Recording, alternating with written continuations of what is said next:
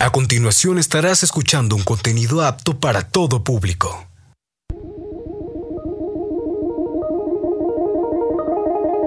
Tecnoverso. Un mundo lleno de datos, novedades, avances científicos, estadísticas, soluciones. Tecnoverso. La relación dinámica entre tecnología y sociedad.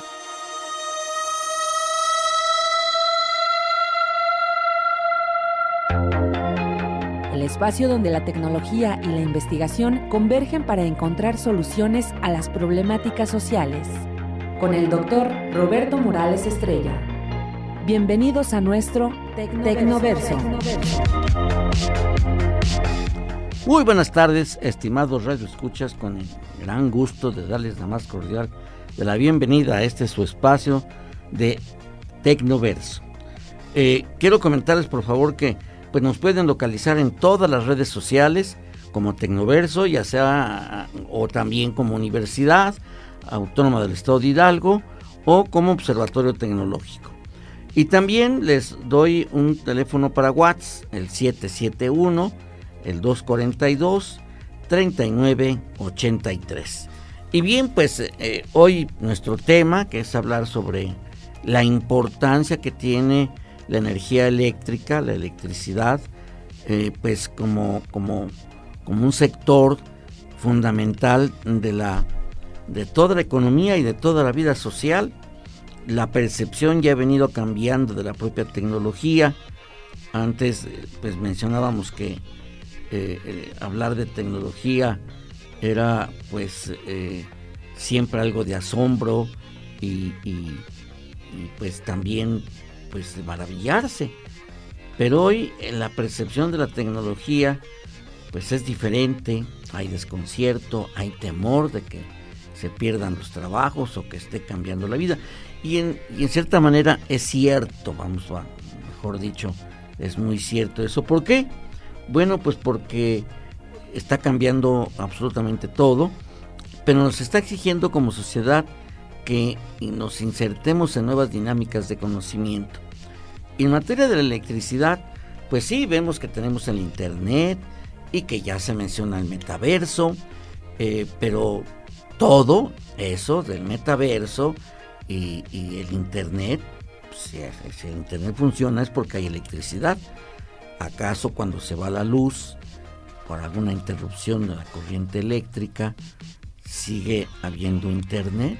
Pues no, igual el metaverso, que es el paraíso de los mundos virtuales, pues también. Entonces, este gran avance que está teniendo nuestra economía de, pues, eh, del Internet, o sea, lo que llaman hoy en día la economía del Internet, pues es un gran consumidor de energía eléctrica. Entonces, eh, eh, la electricidad juega un papel importante y México, pues ha tenido pues que enfrentar como país eh, ante un modelo económico primero privatizador, eh, privilegiando al mercado como único elemento eh, y dejando a un lado las, las, las, necesidades sociales y que hoy, bueno, pues está dando una, un proceso de, de, reversa ese, a ese grado. Pero aún así nosotros como país, pues no estamos altamente digitalizados.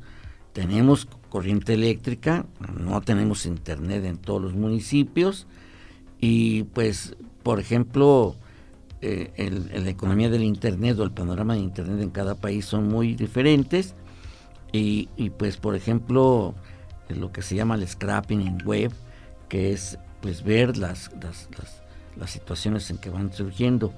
Eh, supuestamente, bueno, según datos de, de la CEPAL, eh, pues eh, México tiene 1.763.509 eh, servicios de, de, web, pero esto en realidad son 554.494.000, bueno, 554.494. Entonces estamos muy por abajo de los otros países que tienen un, alta, un alto índice y además hay una tendencia decreciente porque cada vez que se incremente el proceso de digitalización y el proceso de Internet, y que haya mayor, mayor número de servidores y mayor consumo de información vía Internet, pues se requiere mayor capacidad eléctrica. Y sin esto no podemos avanzar. Entonces el futuro, pues todavía aún la generación de la electricidad que se está teniendo, pues que ya un avance hacia, hacia mecanismos eh, limpios, pero también es cierto que se tiene que eh, impulsar hacia el futuro. No solo la eliminación del carbono, sino que pues todavía hay mucho por delante y que desafortunadamente es el mercado que está eh, deteniendo eh, pues el, el, avance en las inversiones. Entonces la electricidad es un sector estratégico y que en México ha entrado en grandes controversias ahorita en tanto en los procesos de generación como de transmisión y sobre todo la distribución que es el acercamiento con el pues el sector consumidor y aún así pues la electricidad en nuestro país es barata en comparación a otras naciones. Y para hablar de esto pues está con nosotros nuestra amiga y ya pues eh, experta en las cuestiones económicas, eh, Yaretni Mendoza Mesa, ahora sí le dije bien su nombre, está con nosotros y pues precisamente para hablar sobre este tema. Bienvenida, Erendira Yaretni. Muchísimas gracias, doctor. Muy buenas tardes a toda nuestra comunidad Garza. Y bueno, en efecto, el tema de la electricidad es sumamente importante, ya que al hablar de la economía hay que destacar que la generación, el suministro y la transmisión de este servicio se considera como uno de los subsectores de las actividades económicas. Ahora bien, si nosotros lo ponemos sobre la balanza, no, no se considera dentro de las primeras actividades o subsectores que predominan en la economía. Tenemos que predominan principalmente actividades como la manufactura, la minería o incluso algunas otras actividades de servicio como pudieran ser aquellas enfocadas al turismo. Sin embargo, lo que es la energía y la transmisión todavía no tienen mucha inversión no están generando muchos recursos y tampoco se ha destinado la suficiente, eh, pues de incluso políticas que busquen impulsarlo. Entonces, valdría la pena que se trabajara más con ello porque la electricidad, sin lugar a dudas, es un detonante para que nosotros tengamos mejores condiciones de vida, es decir, hablemos de desarrollo. Y por otro lado, eh, tiene una correlación positiva con el crecimiento económico a medida que nosotros tengamos mejores niveles y condiciones de la electricidad, por consiguiente vamos a tener más crecimiento económico. En pocas palabras, va a haber más dinero en una economía. Sí, ahora pues todo el mundo habla eh, de la transición energética y de la soberanía energética, eh, pues tanto con cero emisiones de carbón, de carbón hacia el 2050. Sin embargo, pues la mayoría no nos ayuda eh, precisamente con una inversión con generación de con mecanismos de generación limpia y es inminente la electrificación de todas las actividades de la población del mundo.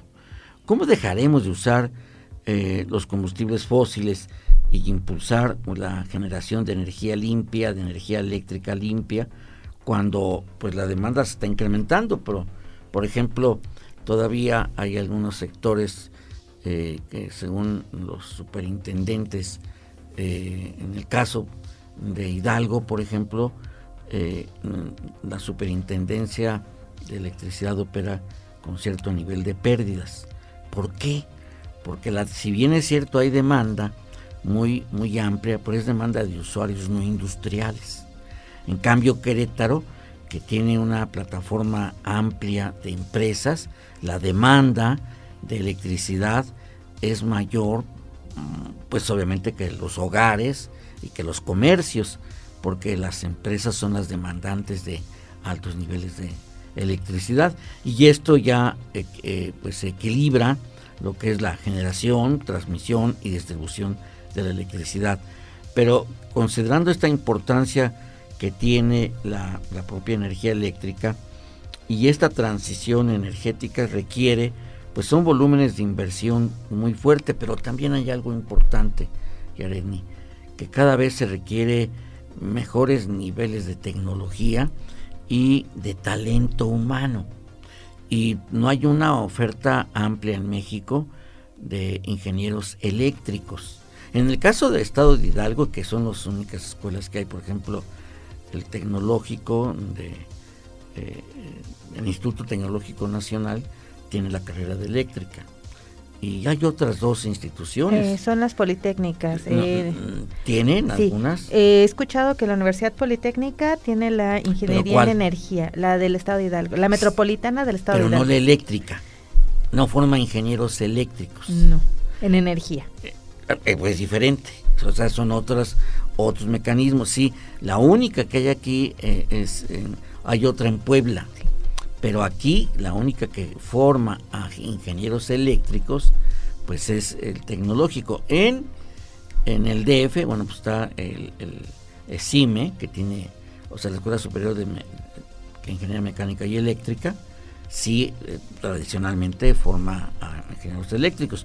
Pero ahorita las inversiones en materia de desarrollo tecnológico como que no están teniendo el impulso que requiere la demanda que requiere precisamente eh, eh, encontrar mejores mecanismos de abastecimiento hacia la población y sobre todo hacia las actividades productivas. Hidalgo pues es más comercial y es más mm, un consumo de habitaciones, o sea, un consumo por los hogares, pero no por industrias, es muy poca la industria que se tiene. Se prevé que van a, se va a incrementar esto, pero todavía está a nivel de proyección. Sin embargo, pues obviamente que las condiciones económicas en México están ahorita, pues obviamente eh, bien, se puede decir, porque pues eh, tenemos una, un crecimiento económico, tenemos una moneda fuerte, pero a su vez también eh, una balanza comercial a nivel de país con déficit. Si bien es cierto, no es mucho, pero sí es las exportaciones hasta el mes de abril fueron de 46.224 millones de dólares y las importaciones fueron de 47.732, lo que trae un déficit comercial en nuestra balanza de 1.508 millones. Y esto es endémico, ya lo tenemos de hace tiempo, a pesar pues que ahorita también Estados Unidos está buscando la forma de reactivar su economía. Sin embargo, no podemos hablar de que estamos en una crisis y que eh, pues ahorita que se percibe que con el nearshoring eh, y estas condiciones y, que además se tiene eh, previsto que las inversiones extranjeras en México se vayan incrementando, esto va a requerir, sin lugar a dudas, que, que exista una, una, una, mayor demanda de, de energía eléctrica.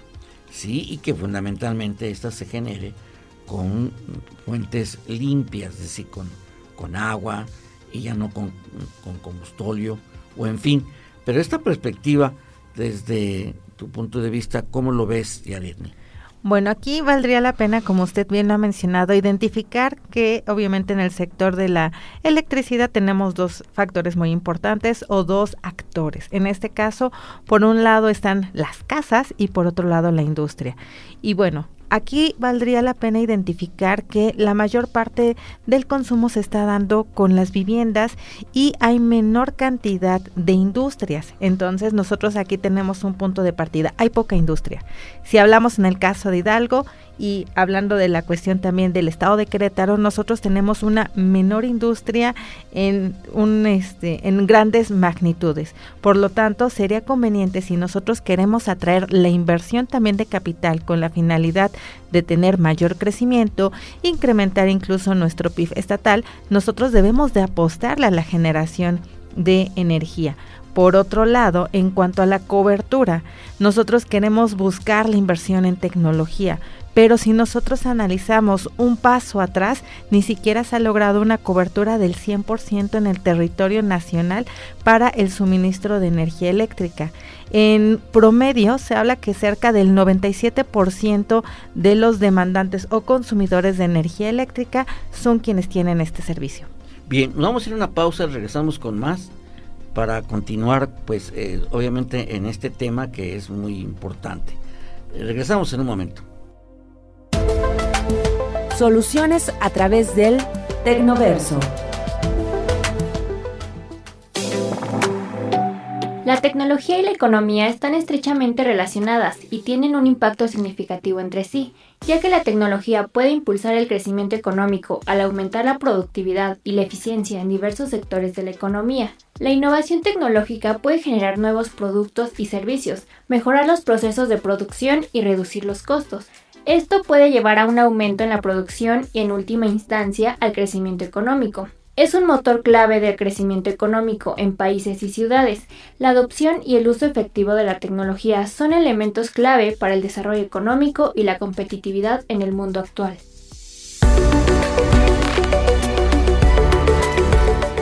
Tecnoverso. Regresamos.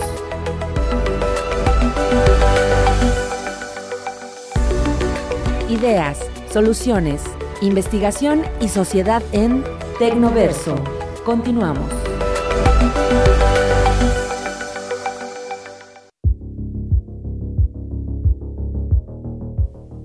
Bien, regresamos nuevamente y cabe mencionar que pues esto del nearshoring, que es trasladar plantas de un lugar para otro para acercar eh, o integrar mm, más, eh, más de cerca todos los elementos que, que forman parte de una cadena de valor, eh, pues esto lleva a tener efectos socioeconómicos muy importantes eh, y que plantean necesidades como impulsar las políticas de mejora regulatoria en los, tres niveles de gobierno. Eh, por ejemplo, la ley de, humanidades, ciencias y tecnologías e innovación plantea que hay una transversalidad para que los municipios formen parte de esto. Entonces, ya el municipio no es una mera instancia administrativa de policía y buen gobierno, sino es una, es una instancia eh, de gobierno, de, orden gubernamental y político que está en la línea de fuego y que tiene que pues, atender las necesidades en primera instancia de la población de su ámbito territorial. El segundo elemento es implementar políticas de fomento a la proveeduría local. Esto juega un papel importante porque pues, son eh, sectores que hay que integrar y, que en el caso de Hidalgo, pues si bien es cierto que hay algunos sectores que, existen, no están eh, integrados. Y también impulsar la inversión en infraestructura. Yo creo que aquí tú nos podrás ayudar y orientar que haya cuáles son las formas en que como se generan aquí en, Hidalgo, que tiene capacidad para generar eh, energía eléctrica. Y la otra, refinar las reglas de fomento a la inversión. La inversión extranjera busca y viene no para ayudarnos a desarrollar, ese es iluso, pero sí viene a, traer recursos financieros, buscando recursos naturales eh, y buscando mano de obra eh, barata y además crear ámbitos para que se consuman los productos que ellos generan. Eh, esto también ha venido cambiando porque también vienen con el propósito fundamental de aprovechar los recursos naturales que con, que contamos. Entonces eso juega un papel importante que tener la infraestructura. Y aquí en infraestructura y cuando hablamos de políticas públicas, pues también la reglamentación necesaria para que derrame beneficios. Una inversión extranjera debe derramar y eh, beneficios y transferir tecnologías y conocimientos. Si no lo hace así, se convierte en un enclave que únicamente se aprovechan. Y yo creo que esto tenemos que hacerlo también, eh, hacer sentir. Lo otro, vincular a las empresas con las universidades. Este tema tan viejo, se puede decir, pero que no ha habido una articulación adecuada. ¿Por qué? Porque las universidades eh, no generan inteligencia, inteligencia, no generan investigación aplicada que esté orientada a resolver problemas específicos. Y la empresa no voltea a las universidades. Entonces esto es buscar una, un enamoramiento de estos dos sectores. Y la otra, fomentar la inversión del empresariado eh, local y nacional en ciencia y tecnología. Comentábamos recientemente que los que menos invierten en ciencia, tecnología e innovación son las empresas en el caso de México.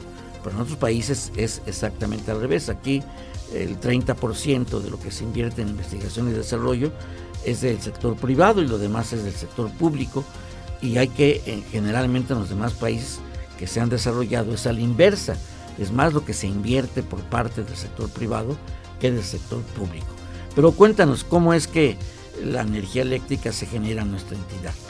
Bueno, nosotros tenemos que identificar primero que tenemos diversas actividades económicas. Dentro de ellas nosotros nos hemos encaminado o nos hemos especializado a una a cuáles nos especializamos justamente donde se está concentrando la actividad o donde se está concentrando justamente, eh, llamémosle el petróleo o porque, bueno, comúnmente es donde se, se obtiene o donde se está generando de forma natural algún, este, algún, alguna actividad eh, que se está dando pero nosotros debemos de identificar que la energía eléctrica también se puede generar de otras formas. En el caso de Hidalgo podemos hablar de la hidroeléctrica de Simapán y en ese, en ese contexto nosotros podemos identificar que hay energía que viene a través del agua. Y bueno, ¿cómo es eso posible? Cuando nosotros sabemos aprovechar los recursos, no importa muchas veces que no lo tengamos como tal, sino que nosotros lo podemos aprovechar desde otros enfoques. En este caso, al tener grandes cantidades de agua, se puede almacenar esa energía. Esta energía justamente puede dotar de servicio eléctrico a las comunidades aledañas. Y algo que platicábamos fuera del aire es que pasa en el estado de Hidalgo, en el caso de la capital hidalguense que es Pachuca. Se ha caracterizado incluso hasta dentro de su nombre que nos hablan que es la Bella Airosa. Tenemos grandes cantidades de este de este aire. ¿Qué es lo que pasa? ¿Por qué no lo estamos convirtiendo en energía eléctrica y por qué no tenemos estas turbinas? Mucho se ha hablado que tener esta energía a través, que sería la energía eólica, a través del aire en la capital hidalguense podría salir demasiado cara o es demasiado costosa almacenarla o incluso se puede existir algunas otras investigaciones donde este, esta energía eólica no sea lo suficiente para dotar justamente a la ciudad. Pero ¿a qué quiero llegar? Que nosotros podemos obtener energías de otros medios. Y por supuesto aquí nosotros podemos hablar incluso de las energías alternas. Bueno, yo creo que esto es algo importante, pero si ahorita no se puede, es que eso em, em, resulta un desafío para las áreas de investigación y desarrollo. ¿Cuáles deberían de ser las tecnologías que se deben desarrollar? Me enteré que afortunadamente existe el Instituto eh, Nacional de Energías eh, Limpias, que antes era el INE, Instituto Nacional de, Investigación de Energía Eléctrica, y ahorita eh, este, este, esta institución es equivalente como al Instituto Mexicano de Petróleo para Pemex, y que este, esta organización existe y que está generando pues investigación, pero lo que hace falta es una inversión muy sentida y que pues no se visualizan los recursos, incluso se prevé que en la ley, eh, más bien en la ley eh, de humanidades, ciencias, tecnologías e innovación, pues no viene lo que existía en la ley que fue abrogada, que era el 1% del Producto Interno Bruto.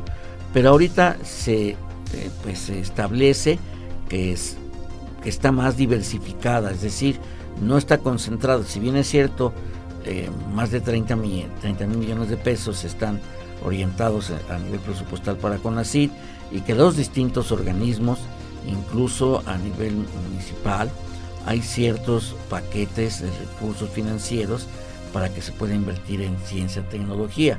Aquí la idea es integrar eh, paquetes de, de, de investigación, inversión, o sea, por llamarle un binomio, que permita precisamente desarrollar los conocimientos y los instrumentos necesarios.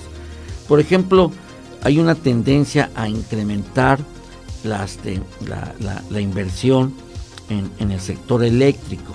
Actualmente se invierte en 2.8 billones de dólares eh, a nivel global y se espera que para el 2050 se incremente de 7 a 9 billones. Esto quiere decir que debemos de impulsar que a nivel estatal y a nivel federal se construya un plan de mediano y largo plazo. Y eso juega un papel importante. Nos vamos a ir a una pausa y regresamos con más de este tema porque tiene mucho que dar todavía. Con permiso.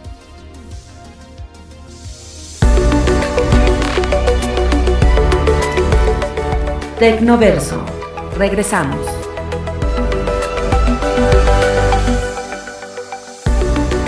Ideas, soluciones, investigación y sociedad en Tecnoverso.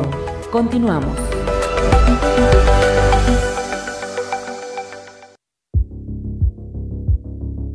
Bien, regresamos. ¿Será visualización que tenga China? China es el, líder de la inversión mundial energética con alrededor del 28% del total global.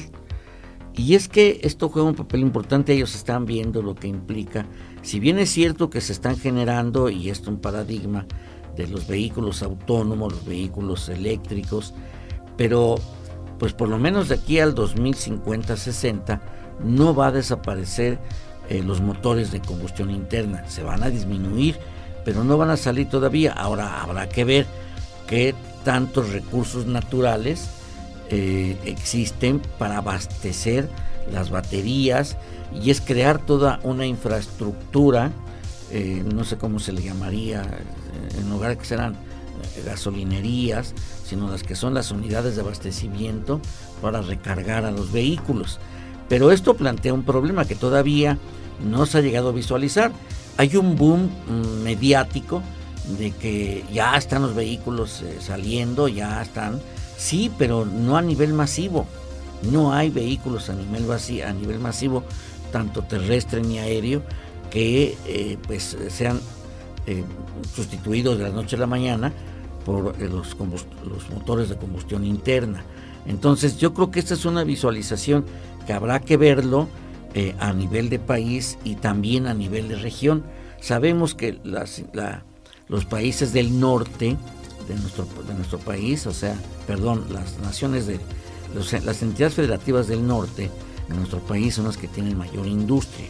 La industria está allá en el norte, pero definitivamente que ahorita pues se ha volteado el rostro hacia el sureste, pero también trae una nueva dinámica, si bien la vocación puede ser turística, pero tiene que moverse. Eh, el traslado vía aérea, el traslado terrestre, y no necesariamente van a ser con vehículos eh, eléctricos. Entonces debe de haber un, un, macroplan eh, vinculado a la dinámica global, que eso es lo que pudiera considerarse como elemento estratégico. No sé, tú que eres experta en materia de desarrollo regional, cómo es que lo puedas visualizar a nivel a nivel global del país. Algo que estuve pensando justamente primero en el nivel macro es que uno de los sectores que mayor combustible eh, o mayor energía está consumiendo es el sector del transporte. Es el primer punto que nosotros tenemos. Como bien lo ha mencionado, se han viralizado vehículos eléctricos que están llegando ya a nuestro país. Sin embargo, no tienen las características que se pudieran demandar por parte de los consumidores, es decir, la cuestión de la, de la velocidad. Se habla que estos vehículos eléctricos van a estar eh, tener límites de velocidad muy bajos a partir de los 40 kilómetros por hora, pero esta situación va más allá. Habría que pensar que si estos vehículos son eléctricos, ya no van a utilizar gasolina, ¿dónde se van a estar suministrando? Muchas veces pensaríamos, bueno, recargo mi vehículo en casa, así como hago mi teléfono. Sin embargo, ¿cuántas veces nosotros vamos a necesitar justamente estas nuevas estaciones para hacer esta este suministro de energía eléctrica a este tipo de vehículos. Entonces aquí nosotros empezamos a hacer un match o una unión cómo impacta todo esto en el ámbito tecnológico y la necesidad que tenemos como país. Si bien se están viralizando nuevos productos, también habría que pensar un poco más a fondo qué estamos haciendo como país, qué estamos haciendo como Estado o como regiones para impulsar este ámbito eh, tecnológico que va a fomentar este uso de diferentes energías alternas. Para lo cual nosotros debemos de pensar un poco en procesos de alineación de proyectos. Es decir, aquí es donde nosotros hablamos de cuál es la injerencia o la participación que tiene la Rectoría eh, Nacional o la Rectoría Económica en este contexto económico. Hay que impulsar este tipo de energías a través de la generación de tecnología, pero ¿quién la va a generar? Porque si nosotros la seguimos comprando a otros países va a ser sumamente cara. Entonces, uno de los principales puntos al que se debe de apostar es a la generación de esta tecnología. Por consiguiente, al conocimiento.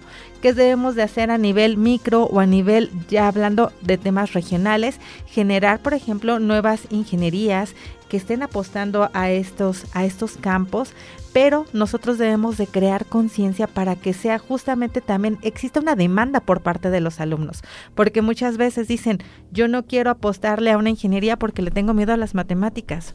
Pero no se trata de ello, se trata justamente de generar este conocimiento, generar patentes, generar eh, conocimiento a final de cuentas que nos van a ayudar a impulsar no solamente el sector energético o el de la electricidad, sino incluso podemos ser pioneros en algunos otros campos que nos van a permitir tener ese crecimiento y desarrollo incluso de forma autónoma, es decir, por cuenta propia y no depender tampoco de capital extranjero que nos permita crecer porque como bien lo decía aquí el doctor Morales Estrella, realmente eh, son inversiones de capital, pero buscan su beneficio, no buscan impulsar el desarrollo de las regiones, buscan generar mayores recursos para sus bolsillos. Entonces, ¿Qué debemos de hacer nosotros? Bueno, impulsarlo desde un nivel interno, en qué somos buenos, qué podemos fortalecer, pero sobre todo impulsar en el tema académico y educativo que van a ayudar a generar esa tecnología y ese conocimiento que se necesita. Hace mucha falta la formación de ingenieros que superen los que existen y las nuevas generaciones. Es cierto, hay, hay una tendencia a no elegir carreras de ingeniería por las deficiencias que, tienen los anteriores programas, o sea, primaria, secundaria, preparatoria. Yo creo que es un problema grave, porque, por ejemplo, yo me acuerdo que en su momento que la Comisión Federal de Electricidad era una organización muy fuerte, sindical y operativamente, eh, que pues era el, instrumento o uno de los elementos fundamentales para la rectoría eh, económica por parte del Estado mexicano, eh, ahorita están enfrentando una situación, eh, no tienen talento para contratar, no contratan gente, la gente que contratan se les va, cuando antes era muy peleado entrar a, esas, a, esas, a esa institución, no era fácil entrar, era inscribirse y tener alguna relación, ¿Y por qué ahora no les llama la atención? Muchas veces ganan más como youtubers que, como ingenieros, pero yo creo que aquí es, es muy importante que en los niveles educativos de primaria y secundaria se establezcan las bases mentales de que necesitamos en México rescatar el concepto de patria. Me explico. Nosotros tenemos que hacer patria como creando una economía que no sea dependiente de las grandes transnacionales. Y esto deriva en, dos, en dos vertientes. Una, el talento humano, la capacidad, superar ese temor de que la inteligencia artificial me va a sustituir, la automatización me va a sustituir. No tener ese temor, sino por el contrario, yo, el ser humano como, como tal, es superior a cualquier tecnología. Entonces tú puedes superar lo que hace una máquina, pues creando, entendiendo qué hace la máquina y superándola en lo que ellos no pueden hacer, en la que la máquina no puede hacer. Por un lado, y por la otra, la otra vertiente es identificar las necesidades de nuevas tecnologías que impulsen una mayor eficiencia en la operación de los sectores energéticos del país. Yo creo que eso nos llevaría precisamente a un nuevo paradigma como país y retomar que, áreas tan estratégicas como es la Comisión Federal de Electricidad y Pemex, pues eh, superen el marasmo en el que las dejaron, porque yo creo que de no haber habido cambio en la estafeta del gobierno federal, seguramente estas instituciones ya no, existirían, no existirían a la fecha. Cuando tú mencionaste algo muy importante, todavía falta cubrir y no solo la electricidad en las comunidades más apartadas, porque para una empresa privada eso no es mercado, pero también la parte de Internet. Si no hay electricidad, no hay Internet. Si bien es cierto, hay un compromiso federal de cubrir territorialmente todas las comunidades en Internet, pero si no hay electricidad no puede haber Internet. Entonces, la columna vertebral de una de las columnas vertebrales del desarrollo en nuestro país, pues obviamente que es eh, la, eh, la electricidad. ¿Cómo lo ves tú como parte de una percepción de la dinámica económica? Que ahorita eh, estamos bien, pero no tan bien como quisiéramos, ni tan mal como quisieran los, los enemigos de la patria, ¿no? Efectivamente, bueno, tiene toda la razón. Si no hubiera habido un cambio de estafeta, quizá ya se hubieran privatizado estas dos grandes empresas que nosotros tenemos a nivel país. Y bueno, ¿cómo es que nosotros tenemos esta eh, participación? Si bien hay una cobertura del cerca del 91% de la energía eléctrica, considero que ese no es el problema llegar al 100%. Ese 3% prácticamente es muy poco. Sin embargo, son, eh, estamos hablando de una de comunidades que se encuentran dispersas, eh, muy alejadas justamente para el suministro de luz, pero insisto, no es problema, el problema es la calidad del servicio. Porque si bien el consumo que tiene una vivienda es muy diferente al consumo que tienen las empresas, hablando en este en la cantidad de energía que requieren o incluso en algunos otros temas requieren un suministro un tanto diferente, incluso necesitan cableados específicos. Por lo tanto, eh, más allá de las comunidades, si nosotros buscamos esa parte de un desarrollo donde se mejoren las condiciones de vida de la población, también necesitamos pensar dónde van a estar trabajando todas estas personas que justamente se están formando o están creciendo en el territorio mexicano. Para lo cual es importante también hablar de esta generación de empleos, porque uno de los grandes temores que tiene la sociedad es justamente que sean cambiados por esta inteligencia artificial que tenemos. Por lo tanto, si nosotros también tenemos esta cobertura de eh, de Internet, pero también de energía eléctrica, se pueden estar mejorando ciertas condiciones para que la sociedad esté más preparada. Porque hay que pensar que el Internet no solamente es para los youtubers o para generar eh, streaming, sino también para que nosotros podamos dotarnos de conocimiento. Pero aquí viene otra preocupación. el dónde almacenar toda la información que se está generando. Yo creo que ese también es un problema que surge justamente con el uso de Internet, porque muchas ocasiones es mal usado o se tiene incluso basura tecnológica que solamente genera espacio. Entonces, nosotros podemos encontrar muchos temas que van de la mano, pero lo que nosotros debemos de hacer desde nuestra trinchera es comenzar procesos de planeación. Esa parte de un proceso de planeación justamente se debe de dar en los diferentes niveles de gobierno, desde el nivel federal, que es lo que se ha estado impulsando, pero también a nivel estatal, a nivel municipal, porque si bien cada uno tiene, hablando en temas constitucionales o en temas normativos, es decir, las leyes, tenemos estas responsabilidades, eh, llámese como eh, gobierno, como Estado, también se tienen eh, ciertas obligaciones que cumplir y no se están cumpliendo. Entonces, algo que se debe de hacer es empezar a cumplir con esta parte del proceso de planeación, es decir, generar estrategias para lograr estos objetivos. Y ahora bien, ¿cuál va a ser la estrategia para lograr una cobertura del 100% de, eh, del Internet?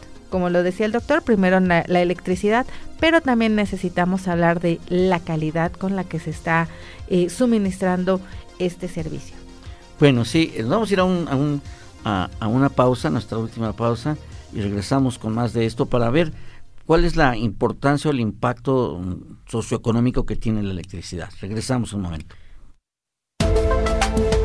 Los números en nuestro Tecnoverso.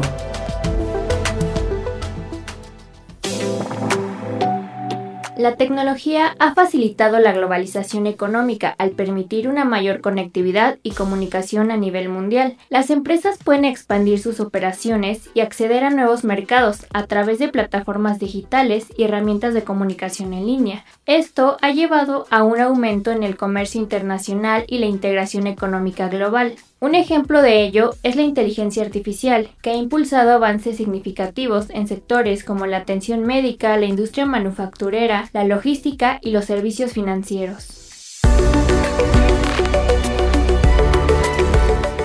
Tecnoverso. Regresamos. Ideas, soluciones, investigación y sociedad en Tecnoverso. Continuamos.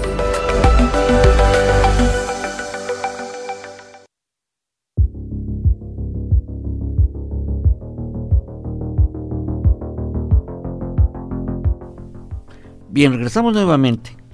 Yo creo que hay que visualizar también la parte de la, del impacto de, la, de este sector eléctrico, eh, pues por ejemplo desde el impacto social, mm, si vemos que en el primer trimestre de este 2023 la tasa de desocupación eh, pues pasó de 3.5% a 2.7%.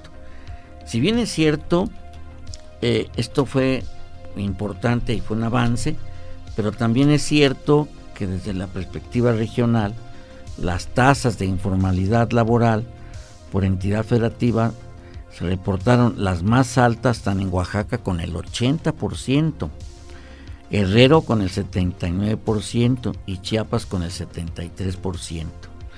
Es mucha informalidad. Y las tasas más bajas son Chihuahua con el 34.1%, Coahuila de Zaragoza con el 34.6%, Nuevo León 36.7%, Baja California Norte y Sur es 37.8%. ¿Esto qué quiere decir? Pues que hay más informalidad laboral donde menos electricidad demandan donde menos industria hay. Entonces, el indicador de, que haya una, inversión en la industria eléctrica y que están en paralelo en función del fomento y el impulso empresarial, también deriva en una mayor... Y, y todo se va articulando, son las distintas cadenas de valor, porque entonces si hay empresas que requieran mayor demanda de electricidad y que también ellas conjuntamente, tanto el sector eléctrico como las empresas, demandan talento, las universidades tienen que responder y creando conciencia y creando el personal con la capacidad de insertarse en esta nueva dinámica. Las empresas a México van a llegar, pero ojalá y que no sea como el paradigma que se que, se vio en, Guanajuato, en León, Guanajuato, cuando se iba a crear, cuando se crearon ahí, eh, lo anunciaron con, bombo y platillo, 5 mil fuentes de empleo. Y es cierto, sí se crearon 5 mil fuentes de empleo con la llegada de una empresa extranjera, pero esas fuentes de empleo no las ocuparon mexicanos, la ocuparon gente que trajeron ellos, al grado de que hay un consulado del país que, que corresponde a esta empresa. Entonces, la idea no es esa. Si llegan empresas por el New Shoring, necesitamos que nuestras universidades, instituciones de educación superior, pues tengan la capacidad y los contenidos programáticos para formar al personal que esas empresas requieran. Y claro que esto a su vez representa una demanda de energía eléctrica mayor y que esto tiene una reactivación de carácter social. Y ahí como vemos que se visualiza la, la, parte de fomento, la parte de, desarrollo y la parte de, de, formación de capital humano de alto desempeño. Y esta visualización solo la tiene el Estado como responsable del bienestar de toda la población. Con esto quiero referirme al nivel de, la, de lo que significa la rectoría económica por parte del Estado, que lo ve de una manera integral. En cambio, una empresa, por grande que sea y por mm, eh, y, por y por los altos montos de inversión que, que trajera, no alcanza a ver el sentido social de una dinámica económica de esta naturaleza. ¿Qué opinas al respecto? Bueno, aquí nosotros es, eh, necesitamos primero identificar a qué se refiere con lo que es una rectoría económica y cuál es el modelo que tiene México porque si bien es cierto, nosotros podemos identificar o podemos escuchar que el socialismo es bueno o es malo, hay que identificar las razones por qué son buenas, por qué se pueden aplicar y también hablar de, de, la cuestión del capitalismo. En este caso, cuando nosotros hablamos, primer punto, de lo que es la rectoría económica, hablamos justamente del proceso de la facultad que tiene el Estado para poder realizar los procesos de planear, de llevar a cabo eh, la conducción y la coordinación de las actividades económicas pero nosotros aquí debemos de incluir ahora a la parte social, porque en muchas ocasiones se dejaba a la sociedad de lado y si nosotros nos vamos a la década de los ochentas, prácticamente la sociedad no era tomada en cuenta. ¿Y cómo, qué, qué, es lo que nos refleja? Bueno, grandes crisis en 1982, en el 86, justamente cuando la sociedad no era tomada en cuenta. Entonces, ha tenido que ir cambiando el modelo económico que tiene México y actualmente se ha considerado que es mixto, pero está más enfocado a la parte social. ¿A qué nos referimos justamente con una economía social? Bueno, primer punto, a que la sociedad participa. ¿Y cómo participa activamente la sociedad? Primer punto, con la parte democrática y obviamente ahí nosotros podemos hablar también de, del voto, pero más allá es justamente de poner en consenso diversas actividades, es decir, la validación de diversos planes o proyectos que pone consideración el Estado. Es decir, que ya no solamente van a ser validados por las empresas como pudieran ser en un modelo capitalista, sino que se está considerando a la población. Y en este caso nosotros consideramos que ahora la democracia se emplea para la toma de decisiones, eh, se utiliza o se habla mucho de temas de la propiedad colectiva o incluso que las empresas ya estarían trabajando más allá de forma colaborativa con la inclusión de la sociedad. Es decir, nosotros debemos de considerar que la sociedad es parte indispensable en toda economía.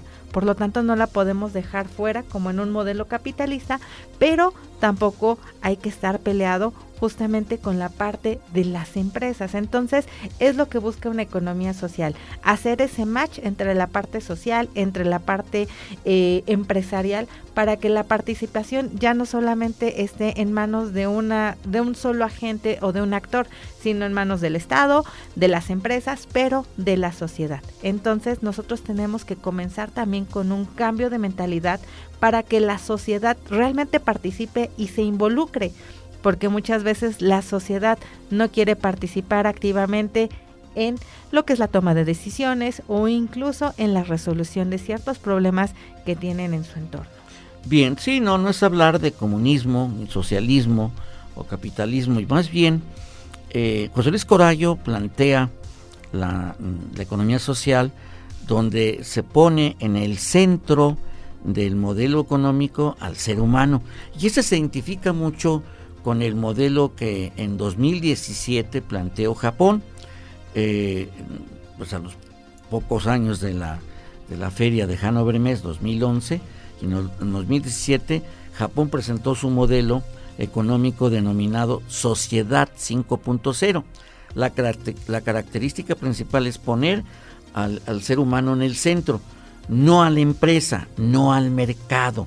Sí, que eso es lo que se distingue en el proceso de economías de mercado, economías capitalistas. ¿no? En la economía social no desaparece la propiedad privada, pero tampoco se privatiza todo para que únicamente sea sujeto al interés del capital. Ese es lograr un equilibrio en cuanto a la empresa, como tú dices, del match, y en cuanto a la sociedad, ¿no? Que se le dé, por ejemplo, eh, la mejor característica del capitalismo a ultranza, pues es el consenso Washington, que habla precisamente de reducir o eliminar el gasto social, sobre todo en educación, en salud, eh, y, que cada vez únicamente el papel del Estado sea de carácter policíaco. Y no, porque entonces se deriva, como lo sucedió en los sexenios anteriores en nuestro país, pues en estados eh, eh, pues simplemente de, narco y de corrupción. No, sino por el contrario, que existan valores y que exista un sentido social, que a la población se le apoye para que se equilibre y por eso es que esos modelos tengan en, el centro al ser humano. La sociedad 5.0 de Japón y la economía social de José Luis Corallo, este es un, argentino eh, eh, que pues ha planteado esto. Yo tuve la fortuna de, en uno de, la materia de los doctorados que tuve la oportunidad de estudiar, que él nos impartiera esa clase precisamente de, economía social. Pero bien, ya prácticamente cerrando, pues únicamente me, gustaría que nos dijeras un mensaje en cinco segundos para cerrar. Muchísimas gracias por la invitación y sobre todo invitarlos a seguir impulsando su mente, a seguir preparándose día con día y a no dejar sus sueños atrás, comunidad Garza. Que tengan una excelente tarde. Bien, pues no nos resta más que agradecer en los controles a Alfonso Velázquez, eh, en la producción a Paola Juárez, a nuestra colaboradora del Observatorio Tecnológico Maite Guerrero Ruiz y bueno, pues nuestra visita que nos hace Yaretni Herendira Mendoza Mesa, pues le agradecemos infinitamente. Ella es eh, catedrática tanto de IXU como de, del Instituto de Ciencias Económico-Administrativas. Le agradecemos infinitamente que nos haya compartido sus experiencias y conocimiento. Su amigo de siempre, Roberto Morales Estrella, les abraza con profundo cariño. Hasta la próxima. Gracias por escucharnos. Nos encontramos en una próxima emisión de Tecnoverso.